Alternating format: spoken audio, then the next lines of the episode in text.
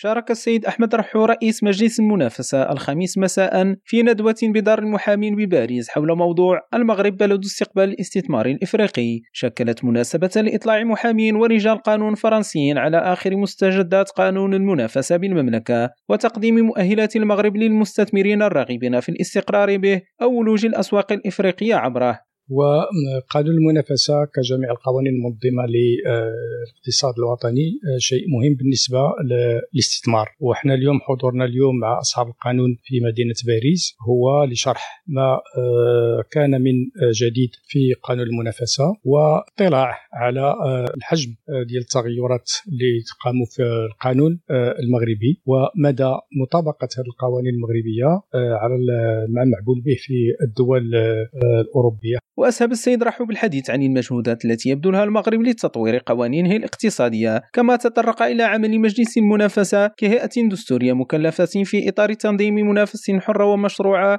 بضمان الشفافية والإنصاف في العلاقات الاقتصادية. وشهدت الندوة التي نظمتها لجنة إفريقيا بنقابة المحامين بباريس مشاركة محامين أعضاء بالنقابة تطرقوا على التوالي إلى الإطار القانوني ومميزات المغرب التي تجعل منه بلدا رائدا في محيطه الإقليمي وتوقف المتدخلون على مؤهلات المغرب من استقرار سياسي وقوانين اقتصادية متطورة وتحفيزات ضريبية كما أشادوا بكفاءة اليد العاملة المغربية وتطور البنى التحتية والقرب الجغرافي من أوروبا وأكدوا على أهمية اتفاقية التبادل الحر التي تربط المغرب بعدة دول عبر العالم. إدريس تكي لريم راديو باريس.